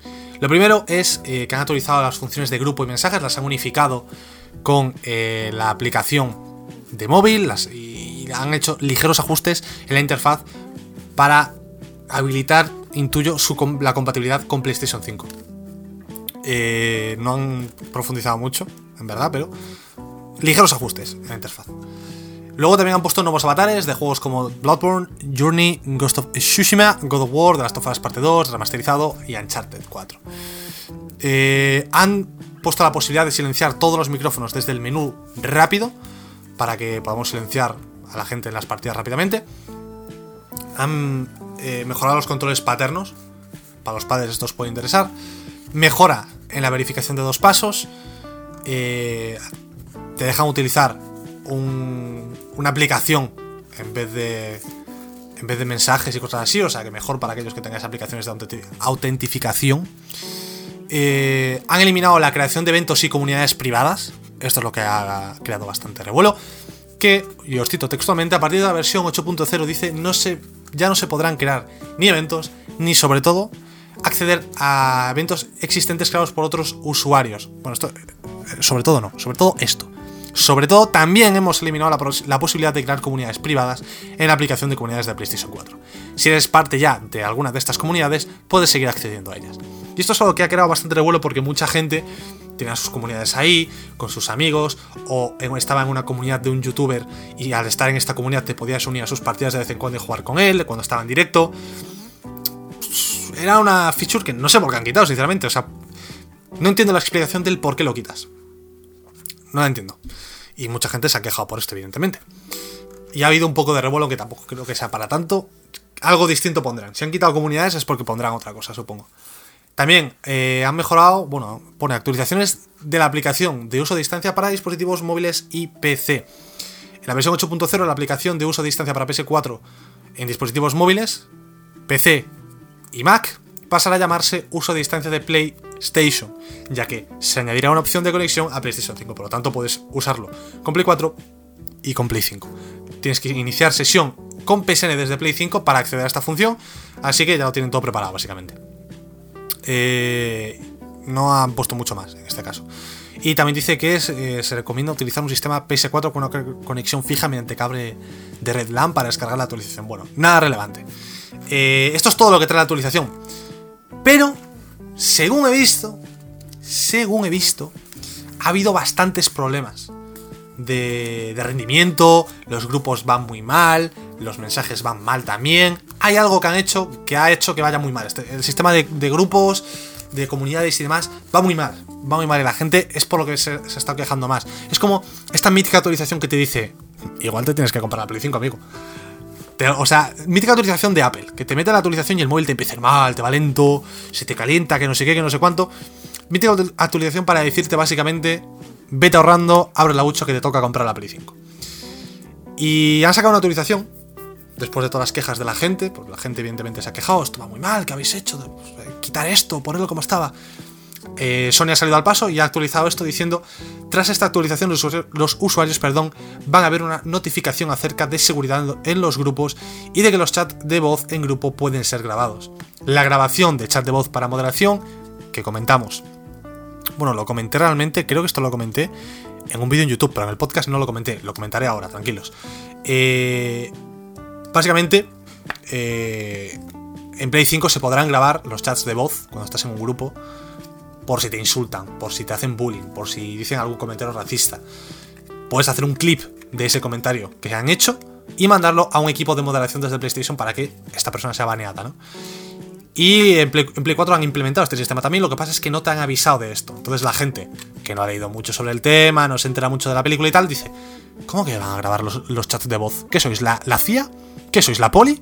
Venga, hombre, no me toqué los huevos. Se han quejado y, y claro, porque no lo han leído bien.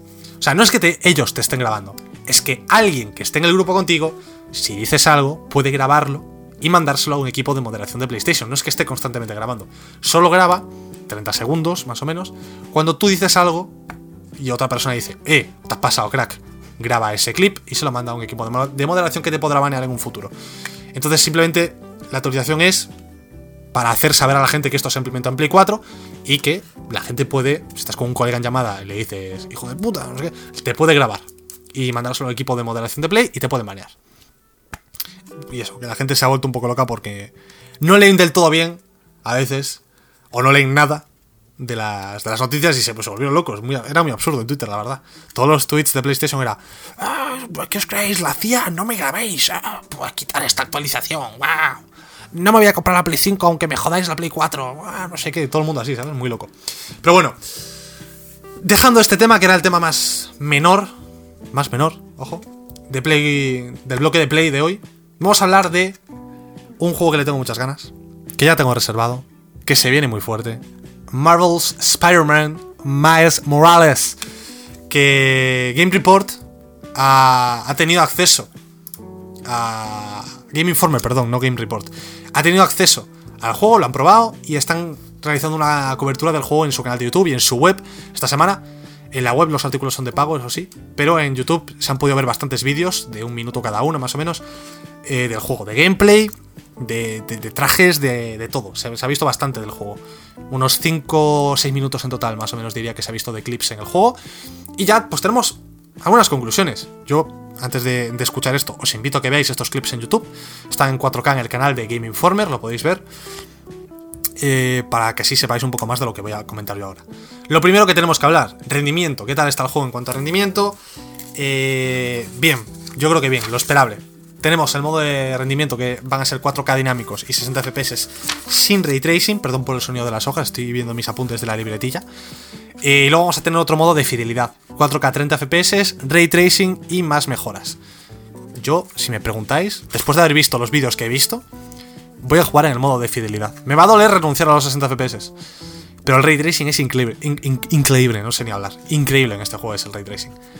Está muy guapo. Y yo creo que es lo que hace que se sienta como un juego de Next Gen. Si lo juegas a 4K60, este juego yo creo que se va a sentir eh, un poquito de Next Gen, pero sobre todo un juego de Play 4. Entonces yo creo que lo voy a jugar en el modo de fidelidad. Probaré ambos y subiré probablemente una compartida al canal para ver un poquito las diferencias pero muy probablemente lo juegue en 4K 30 FPS con ray tracing, porque se ve increíble, en serio. Ir a ver los vídeos en YouTube. El del Spider Gato, sí, Spider Gato. No, no me preguntéis, ir a verlo en YouTube. El del Spider Gato, cuando Miles entra en la tienda del señor, en el kiosco, la puerta que es de cristal, literalmente es una locura. Eso es Next Gen. Y yo quiero experimentar eso cuando juegue, cuando estrene mi PlayStation 5. Luego igual ya, cuando me pase la locura de, Next Gen, let's fucking go, Ray Tracing. Cuando me pase esa locura igual ya me pongo a 60 FPS, que es un poco mejor. Pero hay que probar el ray tracing, tío. Hay que estrenar la Play 5 con el ray tracing. No se puede estrenar la Play 5 sin ray tracing. Me niego. Porque en el Cyberpunk ya no lo voy a tener, en el Valhalla tampoco. El único que lo voy a tener disponible es el Morales. Entonces el Morales tiene que ser con ray tracing. Porque yo tengo que estrenar la Play en noviembre con un, juego por lo menos que tenga ray tracing. Y eso es así. Es lo, es lo que hay.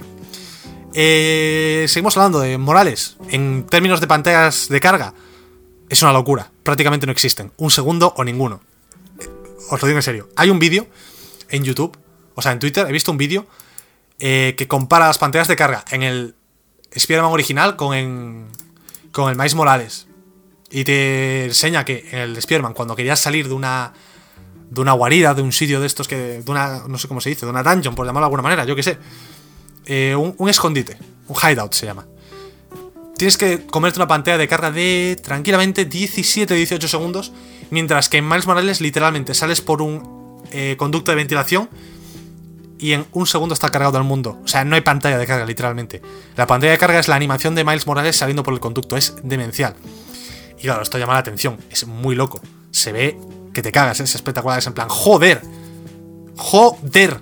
Toma SSD, ¿sabes? O sea, muy loco. Entonces, tiempos de carga van a ser bastante reseñables en el, en Miles Morales y hablan otra vez como punto a destacar el ray tracing, que se ve muy bien. Ya os lo he dicho yo, porque se ven los vídeos, es espectacular. Y luego, aparte de esto, un periodista de. Eh, de Game Informer, no me acuerdo de su nombre ahora, debía haberlo apuntado. Perdón, señor de Game Informer, no apunte tu nombre, no me sé, no me acuerdo quién eras. Pero estuvo en Twitter respondiendo a muchas preguntas del Morales y os las voy a, os voy a leer toda la información que ha ido soltando, que son detallitos, no es nada así muy relevante, pero bueno, son detalles que vamos conociendo poco a poco de Miles Morales. Habrá coleccionables en Miles Morales y alguno de ellos por lo menos está relacionado con la música. Los gatillos del mando del DualSense se pondrán más duros cuando nos balanceemos con las telarañas. Por ejemplo, imagínate que tiras la telaraña con la mano derecha, entonces el gatillo derecho va a estar más duro, eh, simulando esta resistencia que te opondría eh, la, la, la tela de araña, ¿no? Lo cual tiene, dice que es una de las cosas más notables en cuanto a diferencias de gameplay que ha notado, ¿no? Porque al fin y al cabo, el gameplay no es tan, tan, tan diferente al de Play 4. Las animaciones, dice, otro punto a destacar, que son nuevas, todas las animaciones de Miles son nuevas, no hay nada reciclado, y dice que denota cierta inexperiencia en las animaciones. No es un Spider-Man tan seguro de sí mismo como el Peter Parker del juego original de Play 4. Eh, también hay mejoras en gameplay, lo que os digo, lo más destacado es lo de los gatillos y las ejecuciones, que las podemos hacer desde el techo y desde la pared. Dice que han mejorado en ese sentido, no sé cómo de mejora es esto, si es una mejora no muy notable. Si es muy notable, no lo sé, no lo he visto en gameplay, así que no lo puedo juzgar por mí mismo. Eh, las mecánicas de balanceo con la red son las mismas, pero tenemos nuevos trucos o nuevas maniobras. Podemos hacer nuevas cabriolas en el aire, digamos. También tenemos el camuflaje disponible que se vio en el gameplay de Reveal, cuando lo enseñaron en el último showcase de Play. Bueno, no fue de Reveal, pero en el primer gameplay como tal que vimos, en el del puente, se vio que usaba el camuflaje. Y esto incluye una nueva mecánica de sigilo. Puedes ocultarte con el camuflaje, hacer sigilo o, o disengage, como se dice en español. O salir de combate y reagruparte y volver a atacar.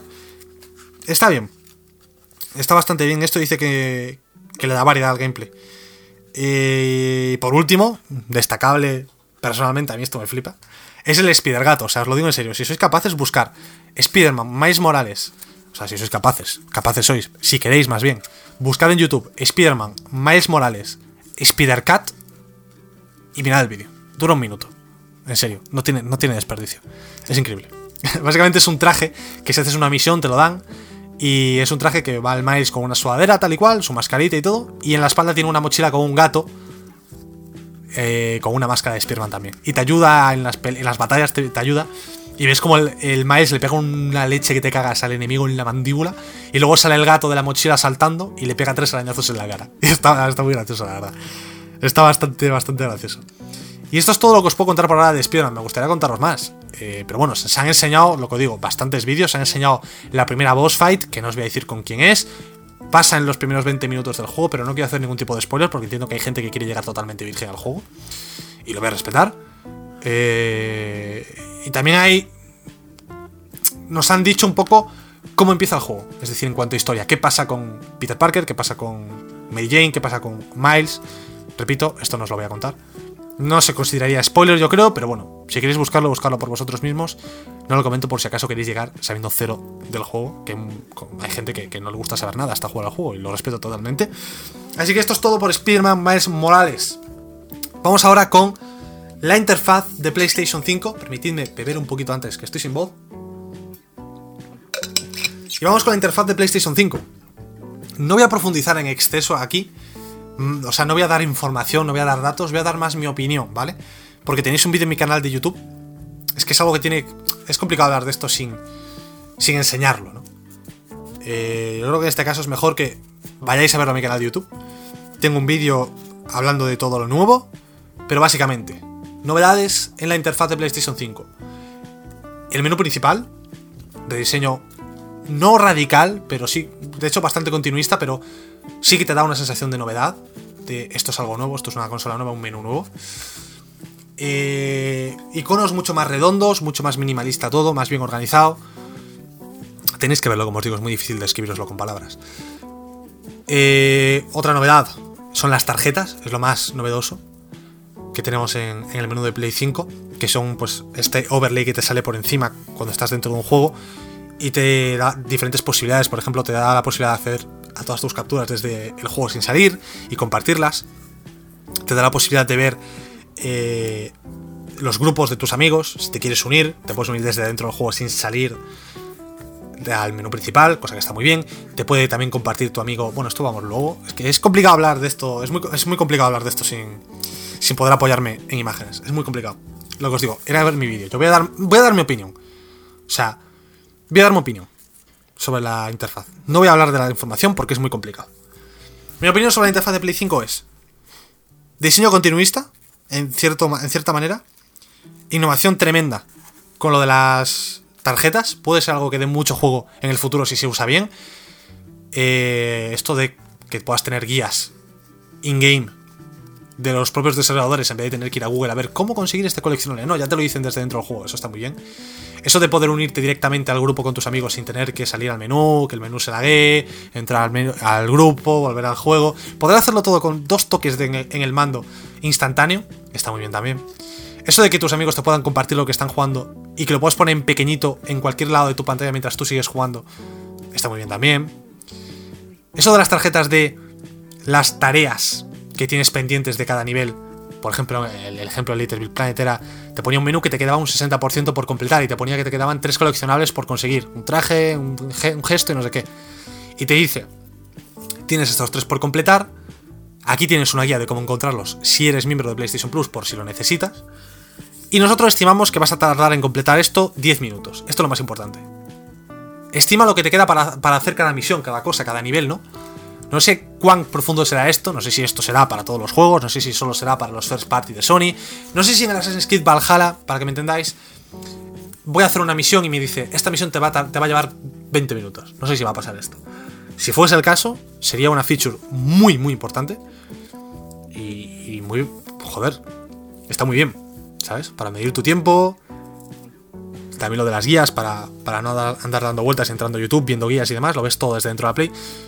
Muy bien, todo muy bien, todo muy bien. Otra cosa que me gustó bastante también fue el control, el centro de control de abajo, que tienes todos los iconos y todas las cosas para ajustar otra vez sin salir del juego, desde el overlay de la consola, dentro del juego. Y, lo que más quería comentar en el podcast era esto, que no lo comenté en el vídeo. El resto es, es, lo que os digo. Siento que me estoy repitiendo porque lo tenéis en un vídeo en el canal. Eh, aparte que ya llevo una hora y pico de podcast, no quiero enrollarme mucho más este, con este programa porque no os voy a mentir, mentalmente también me estoy empezando a agotar, en plan llevo una hora y veinte sin parar de grabar y mentalmente ya me cuesta un poco las, cosas, no estoy acostumbrado a grabar eh, programas tan largos. Eh, lo dicho, lo que quería comentar es una cosa que se vio en el centro de control, en la barra de tareas esta que tienes abajo con varios iconos, que no comenté en el vídeo de YouTube y que sí que he visto comentar bastante en foros. Y es que había una opción que no comentaron y pasaron totalmente por alto, ¿Qué es el posible Quick Resume? Quick Resume. Resumir rápido. La función está de Xbox, que puedes tener varios juegos abiertos a la vez y puedes ir saltando de uno a otro sin casi pantallas de carga. En Play no se, ha, comentado nada todavía, pero lo que os digo, en esa barra había un icono que tenía el, símbolo del Little Big Planet, porque era el juego que estaban jugando en el momento. Y cuando pasa por encima, si paras el vídeo, pone Switcher, cambiador, Switcher. ¿Sabéis lo, ¿Sabéis lo que significa esa palabra? Y no se ha comentado, pero tiene toda la pinta, pero todísima la pinta, de que esto va a ser el Quick Resume de PlayStation. Y de hecho ya en el propio vídeo decían, nos hemos contado hoy todo sobre la experiencia de usuario. Os comentaremos más a medida que nos acerquemos al lanzamiento. Yo creo que esto de Switcher nos lo van a contar la próxima vez que hablen sobre la interfaz de usuario. La semana que viene probablemente. Y va a ser como el Quick Resume. Veremos cómo funciona, pero yo creo que sí que va a ser totalmente eso. Y ojalá lo sea, porque es una feature muy, muy, muy, muy, muy útil que ojalá, pues eso, que, que, lo tenga Play, que, que tenga un, su propio Quick Resume, porque eh, yo creo que se le, da poco valor a esto. He leído gente también que decía, el Quick Resume en Xbox no es para tanto. Y digo, ¿cómo que no, tío? O sea, porque hay que, hay que pensar que tiene muchos, muchas aplicaciones este, el Quick Resume. No es simplemente tener varios juegos abiertos a la vez e ir saltando de uno a otro. El Quick Resume también vale para, imagínate, estás jugando al Valhalla. Apagas la consola, la desconectas y te la llevas a casa de tu primo. La conectas en casa de tu primo y nada más encenderla, gracias al Quick Resume, cuando entres al Assassin's Creed Valhalla, vas a tener el juego exactamente donde lo dejaste, aunque la, aunque la desconectes, perdón, de la tecnología, o sea, de, la corriente completamente. Esta tecnología te permite guardar en la memoria de la consola propiamente, aunque esté sin corriente, te, le, le, permite guardar el punto exacto donde estabas. Entonces, a, acabar de jugar un día y al día siguiente enciende la consola y en dos segundos estás donde estabas el día anterior. Te ahorra una cantidad de tiempo terrible, no tienes que encender, ir al menú, elegir tu usuario, entrar al juego, la pantalla de carga, que aunque sean mucho menores, son... Te ahorra todo eso. Y es súper ventajoso. O sea, no es... No, no, simplemente es válido para aquellos que jueguen más de cuatro juegos a la vez, porque nadie juega, prácticamente nadie juega más de casi cuatro juegos a la vez. Es útil para tener, por ejemplo, un juego, súper útil para eso, para tener un juego y no tener prácticamente que ver el menú de, inicio nunca, hasta que te lo acabes, ¿sabes? Está muy bien. Y, es algo súper ventajoso, espero que también lo tenga Play, como os digo con esto. Con esto del Switcher, que yo esperaría que lo comentasen la semana que viene, más o menos. Eh, y voy a, voy a recortar ¿eh? cosas del podcast porque se me está quedando muy largo el programa de esta semana. Iba a comentar el Night City Wire, el, el programa este de, Cyber, de Cyberpunk, pero es que tengo otro vídeo en el canal reaccionando y hablando de él. Entonces, para no repetirme, ¿vale? Vamos a hablar de el crunch en CD Projekt. Va a ser el último tema del día de hoy, ¿vale? Porque no os voy a mentir, me está costando ya hilar y estoy bastante cansado mentalmente. Cansa bastante mentalmente eh, grabar el podcast, ¿eh? O sea, normalmente cuando acabo de grabar el podcast y me dura una hora y diez o así, acabo bastante cansado. Y hoy ya tengo la garganta totalmente seca, la boca totalmente seca. Mentalmente ya me empieza a costar ir fluido, ¿sabes?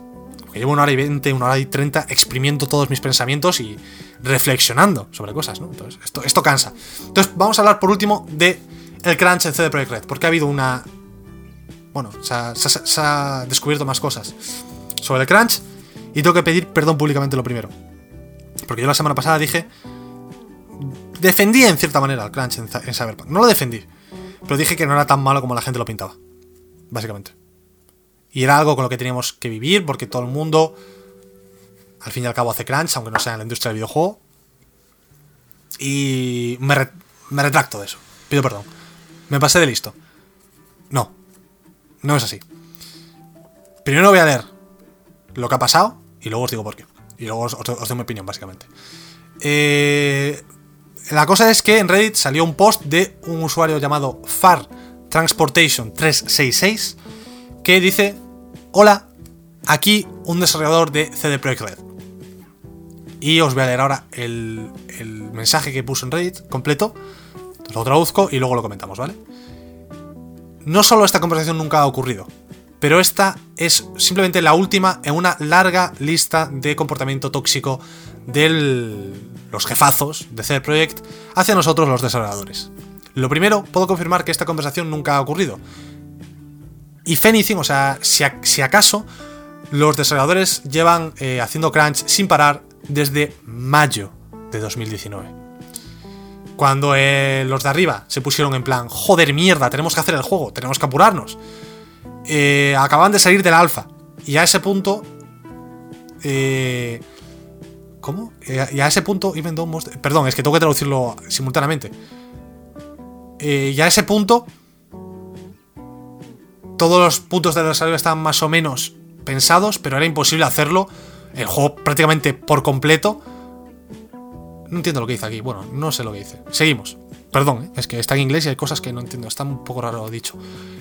Si acaso la gente lleva eh, en dos años, eh, una marcha de la muerte, dos años, desde que el largo crunch empezó. Porque así es como funciona en CD Projekt se dick around, dicen que andan haciendo el tonto en preproducción durante años y después cuando acaba la preproducción apuran a todo el mundo para trabajar y eh, partirse la espalda para aprovechar y recuperar el tiempo perdido con la preproducción. Y ninguno de nosotros le apetecía esto. Preguntamos, ¿cuál es el plan si no podemos eh, sacar el juego en el deadline eh, en el deadline propuesto, originalmente, antes de cualquier del primer retraso que tuvo. Y hasta diciembre, la respuesta que tuvieron de los jefes era: tenemos que hacerlo, no hay plan B. Así que ahí lo tenemos, primer año de Crunch en 2019. Y por supuesto, primero un, retraso de dos meses y luego otros seis. Para daros una imagen de cómo, eh, de cuán poca es la comunicación que tenemos entre los jefes y los desarrolladores, nos enteramos las dos veces en Twitter de que el juego se iba a retrasar, con un mail de Adam llegando un par de horas más tarde del anuncio. Lo, último lo mismo pasó con el lanzamiento Gold eh, y, todos, y cualquier anuncio desde el de junio de 2019. O sea que se enteran los desarrolladores que están trabajando en el juego por Twitter de todo antes que por los propios eh, jefes que les tienen que dar la información antes, evidentemente. Eh, la gente ahora mismo se está volviendo loca con el crunch y simplemente para que lo sepáis mucha gente ha pasado sus fines de semana en la oficina y haciendo 16 horas por día, básicamente desde junio de 2019. Esto es duro de leer. Algunos, algunos departamentos, incluso un año antes de junio de 2019, es decir, junio de 2018, 16 horas diarias durante dos años, más de dos años a día de hoy. Por esto digo que siento profundamente haber defendido o dicho que no era tan malo el crunch en Cyberpunk 2077. Esto es está al límite de esclavitud. Al límite. 16 horas al día. Y no durante un par de meses. Durante dos putos años y medio. Esto es inaceptable. Yo no sabía que era tan grave. Por cómo lo pintaban y cómo lo estaban blanqueando. Pensaba que no era tan grave. Pero tiene pinta que este es otro caso grave de crunch como otros que ha habido en la industria. Que yo comentaba que sí que es cierto que otros casos de crunch, lo comentaba en el programa anterior, o en el anterior, o el penúltimo, no acuerdo cuál fue, comentaba que sí que hay casos de crunch que son horribles y totalmente condenables y que no, ese crunch no debe existir. Ahora el crunch malo y el crunch bueno, ¿no? Y pensaba que este crunch de Cyberpunk era crunch bueno, porque lo que se estaba diciendo era que estaban trabajando 8 horas, lo que pasa que 6 días a la semana en vez de 5. Decía, esto bueno, esto tampoco pasa mucho. Pero es que están trabajando el doble de 8 horas todos los días de la semana prácticamente, desde 2018 algunas personas. Y es duro. O sea, sinceramente, yo me, o sea, me, pongo en el lugar de estas personas y, y wow. Imaginaos cómo tiene que ser. Si yo estoy cansado por grabar un podcast durante una hora y media, imaginaos estar 16 putas horas programando delante de un ordenador.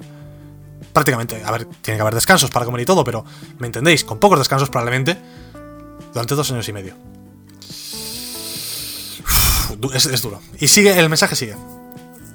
Eh, cada vez que esto, que se habla de esto, nuevamente tendrás la respuesta de copy-paste que dice nosotros nos alimentamos de la pasión, somos rebeldes. Esto no es para todos. Y, cualquier otro eslogan de copy-paste que tienen los de CD Projekt. Que es una manera guay de decir, no tenemos ni puta idea de lo que estamos haciendo, pero tenemos dinero infinito y haremos todo lo y lo arreglaremos todo con más crunch. La conversación, las conversaciones normalmente acaban como, como esto con los jefes diciendo que todo está genial, que estamos bien y que tenemos que creer en el proyecto. Y nuestras preguntas o dudas se mm, echan a un lado y no se responden. Esto es todo lo que ha dicho. Eh, y es duro. Es duro de leer, la verdad. Luego Jason Schreier, que fue el que publicó esto, en su Twitter, lo, vi para él, lo vi por él, créditos para Jason Schreier. Eh, cita un par de cosas más. Eh, os leo las citas.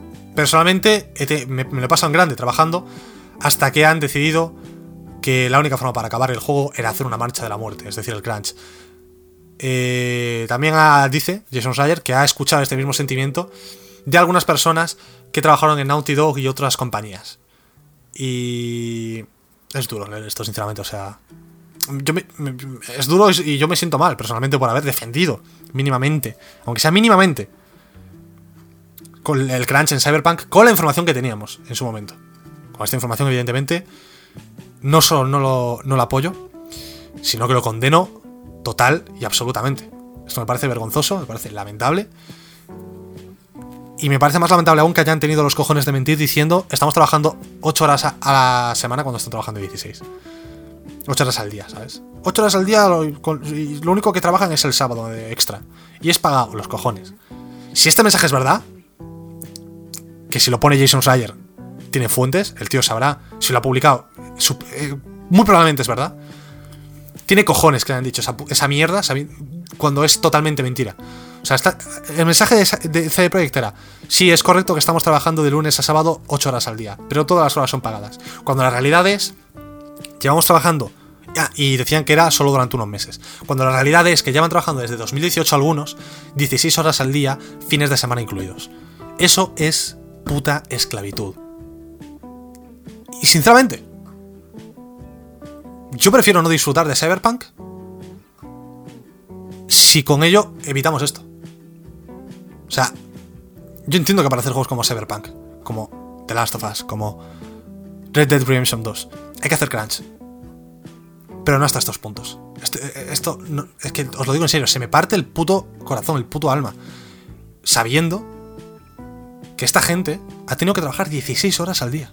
Aunque sea solo durante un puto mes. 16 horas al día, literalmente. Te levantas, te sientas en el puto escritorio, trabajas todo el día, acabas y te vas a la cama. No haces nada más. Te quedan 8 horas para dormir. Y probablemente no dormirían 8 horas, porque de la oficina a casa tardas en llegar, tienes que llegar, tendrás que cenar. Igual dormían 6 horas al día, o 5 horas al día y trabajaban 16. Eso es puñetera esclavitud casi, tío, tío. Es que es duro. O sea, lo digo a mí estas cosas. Joder.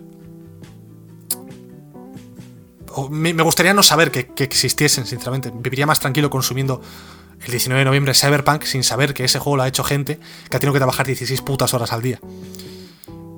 Pero hay que, estas cosas tienen que, tienen que hablarse, tienen que hacerse saber. Por muy duras que sean de leer. Es, joder, es, es duro leer esto. Es muy duro. O sea, ahora cuando lo estaba leyendo por primera vez en el podcast, cuando lo habéis escuchado, se me, estaba partiendo el puto corazón leyendo la frase de eh, muchas personas han pasado los fines de semana en la oficina y trabajando 16 horas eh, al, día. Básicamente desde junio de 2019 esa línea es muy dura de leer. Por mucho que te estén pagando, no hay dinero que pueda pagar ese nivel de esclavitud. Porque se puede calificar de esclavitud, yo diría, tío. Está el límite. está muy al límite. Muy, muy, muy al límite de ser esclavitud.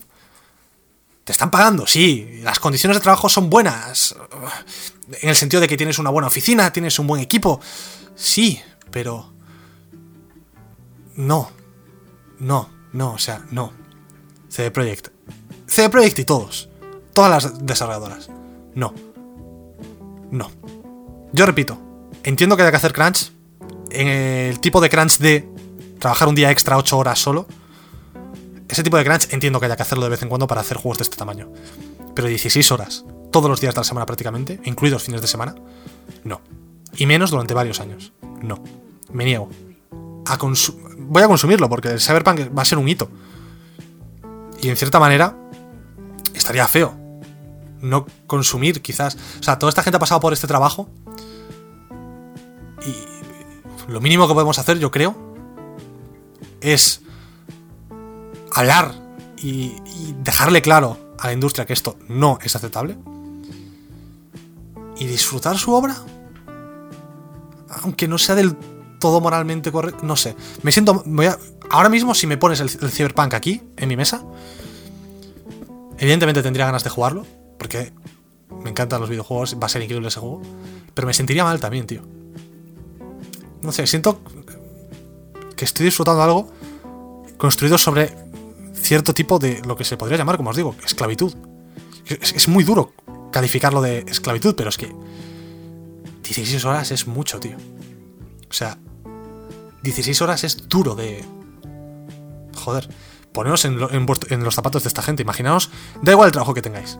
Imaginaos en vuestro trabajo haciendo jornadas de 16 horas durante dos años. Es muy duro, sinceramente, es muy duro. Pero bueno, supongo que es algo con lo que a día de hoy al menos tenemos que vivir, con eso.